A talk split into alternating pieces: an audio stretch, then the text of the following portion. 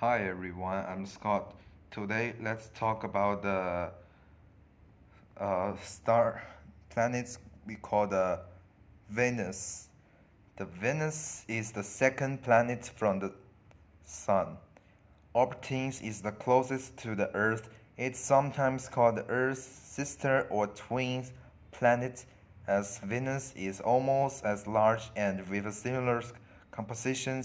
Venus, like Mercury, appears in Earth's skies relative close to the Sun. Either is the morning star or evening star, resulting from them orbiting the Sun's inside of Earth's orbit.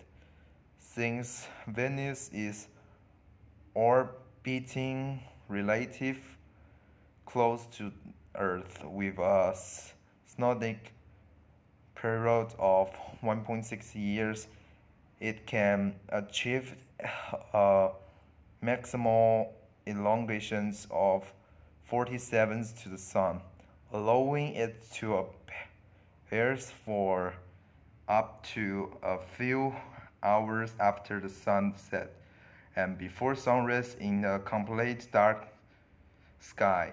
After the moon, Venus is a bright is the brightest natural object in Earth's sky, cap capable of casting visible shadows on Earth at dark conditions and being visible to the naked eyes in broad sunlight.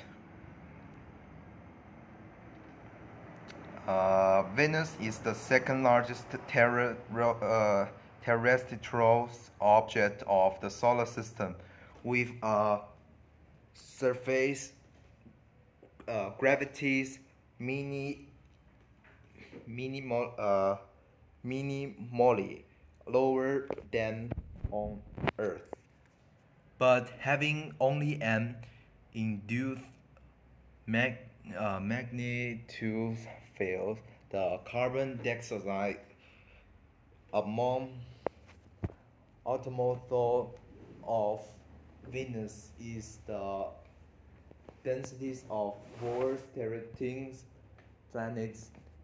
The atoms pressures at the planet its surface about 92 times and the sea levels pressures and earth and third the pressures and at 900 900 m under the waters on the earth. Okay that's it for today. Let's move on to next